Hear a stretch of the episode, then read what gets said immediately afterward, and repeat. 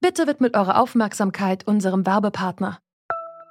Die Suche nach geeigneten Mitarbeitenden kann viel Zeit in Anspruch nehmen, muss sie aber nicht unbedingt, denn man kann sich helfen lassen.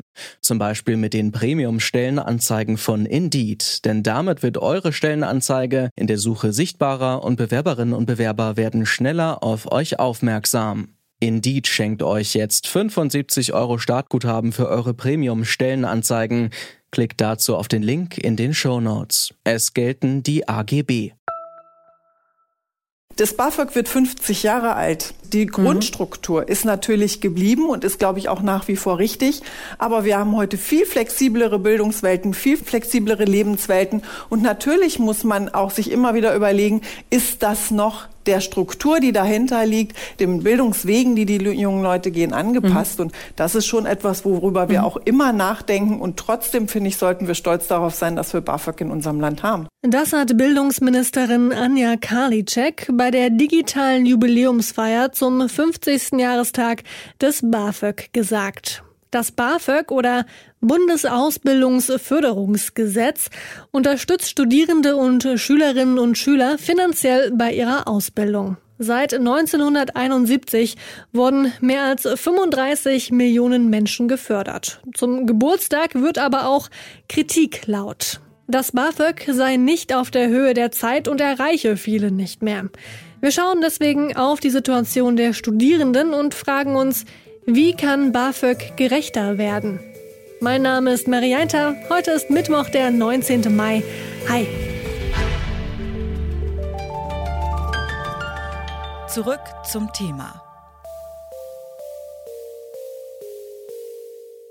Ob Bildungsministerium, Studentenwerk, studentische Initiativen oder Oppositionspolitik, in zwei Sachen sind sie sich alle einig. Es ist gut, dass es das BAföG gibt und es könnte noch besser werden. Nur 16 Prozent der Studierenden sind voll oder teilweise im Jahr 2019 durch BAföG gefördert worden. Seit 2012 sinkt die Zahl derjenigen, die eine Förderung erhalten. Gleichzeitig steigt die Anzahl der Studierenden.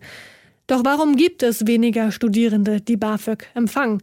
Das habe ich Achim Meyer auf der Heide gefragt. Er ist der Generalsekretär vom Deutschen Studentenwerk. Also wenn man sich die Zahlen anguckt zwischen 2007 und 2017 auf der Grundlage des letzten BAföG-Berichts, dann kann man unschwer erkennen, dass die Zahl derjenigen, die nach dem Gesetz im Grunde förderbar sind, von über 71 auf inzwischen nur noch 63 Prozent runtergegangen sind.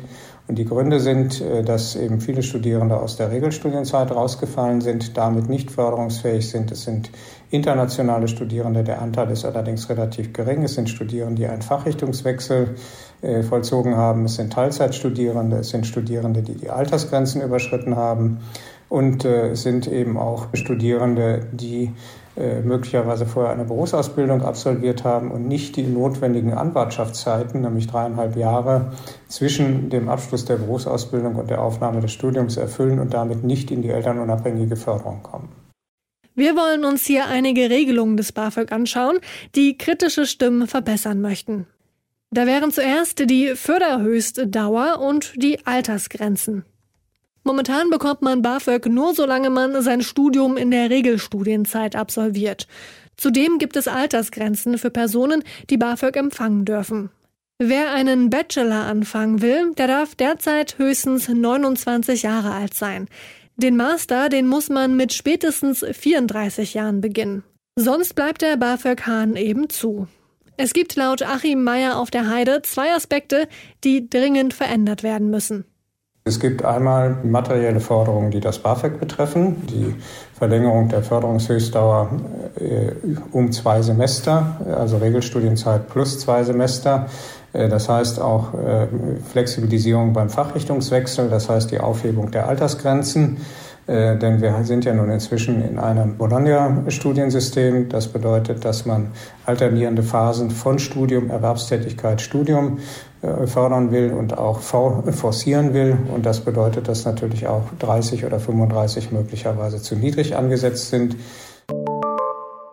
Der zweite Punkt, die Elternfreibeträge. Liegt das Einkommen der Eltern unter einem bestimmten Freibetrag, werden diese nicht angerechnet. Dabei macht es einen Unterschied, ob die Eltern verheiratet sind oder getrennt alleine leben.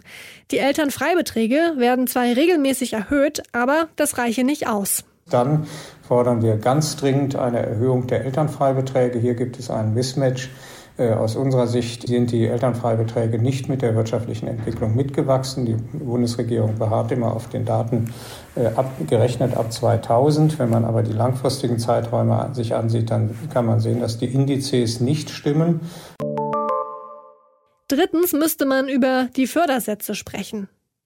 Wer studiert, hat viele Kosten. Zu den monatlichen Ausgaben wie Miete, Essen und Fahrten zur Uni kommen zusätzliche Kosten für etwa Arbeitsmaterialien oder aber auch Klamotten. Die Schwestern Henriette und Clara Reinhardt engagieren sich in der Initiative BAföG 50. In diesem Zusammenschluss setzen sich studentische und politische Organisationen für eine BAföG-Reform ein. Sie finden die aktuellen Förderungsbeträge zu niedrig. Außerdem fordern wir auch vor allem eine Anpassung der Fördersätze an die Realität, denn aktuell liegen die Fördersätze bei familienversicherten Studierenden zum Beispiel bei 752 Euro. Aber die 21. Sozialerhebung des Deutschen Studentenwerks in 2016 was übrigens natürlich auch schon eine sehr veraltete Studienlage ist, muss man dazu sagen, hat berechnet, dass diese Ausgaben oder der Bedarf bei 600, zwischen 632 und sagenhaften 1518 Euro liegen. Und da muss man ganz klar zu sagen, dass es nur staatliche Hochschulen betrifft, diese Berechnung. Das heißt, man muss einfach mit einbeziehen, dass lokal erhebliche Unterschiede existieren, vor allem in Bezug auf die Mieten und auch die Semestergebühren, die einfach im BAföG keine Berücksichtigung in der Art, wie sie unserer Meinung nach ähm, eine Rolle spielen sollten, ähm, finden. Viertens die Wohnkostenpauschale. Die Wohnkostenpauschale im Höchstsatz liegt bei 325 Euro. In vielen attraktiven Hochschulstädten sind die Mietkosten aber höher als das. Man denke da an Hamburg, München oder auch Berlin. Was wir auch fordern dazu ist die Wohnkostenpauschale. Das hängt natürlich mit diesen Fördersätzen zusammen. Die ist aktuell mit 325 Euro beziffert, aber aktuell liegen die durchschnittlichen Kosten für ein WG-Zimmer laut Studienlage in 2019 zumindest bei sagenhaften 389 Euro. Und da fragt man sich natürlich, worauf basiert dann diese festgelegte Zahl von 325 Euro? Denn es entspricht einfach nicht der Realität. Und wie gesagt, in München zum Beispiel zahlen Studierende durchschnittlich 650 Euro. Das heißt, man kann es einfach, äh, man sollte es lokal zumindest die Wohnkostenpauschale auch beanschlagen. Da gibt es auch bereits beim Arbeitslosengeld 1, was ja auch eine Sozialhilfe des Staates ist, bereits die sogenannten ortsabhängigen Mietstufen, die sehr erfolgreich genutzt werden. Und wir sehen keinen Grund, warum das zum Beispiel nicht auch beim BAföG ja, mit solchen Modellen auch gearbeitet werden kann. Achim auf der Heide vom Deutschen Studentenwerk will die Wohnkostenpauschale lieber nicht nach Städten ausrichten, da Vermieterinnen und Vermieter die Preise daraufhin anziehen könnten. Er möchte lieber die Wohnbedarfspauschale mit einer weiteren Pauschale aufstocken. Diese soll sich an der Miete orientieren, aber auch gedeckelt sein. Die Grundidee von BAföG, die ist auch nach 50 Jahren noch gut. Denn dass der Staat Studierende aus einkommensschwachen Familien finanziell unterstützt, ist ein wichtiger Schritt auf dem Weg zu mehr Bildungsgerechtigkeit. Doch trotzdem sind 50 Jahre BAföG kein Grund, sich selbstzufrieden auf die Schulter zu klopfen. Förderungsbeträge, Wohnkosten, Elternfreibeträge, Regelstudienzeit und Altersgrenzen sind einige Punkte, die reformiert werden könnten. Andere Probleme sind die komplizierten Anträge oder Eltern, die die Unterstützung beim BAföG-Antrag verweigern. Auch im Bildungsministerium weiß man, dass Handlungsbedarf besteht. Dort wird man allerdings erstmal noch abwarten, bis der nächste BAföG-Bericht Ende 2021 erscheint.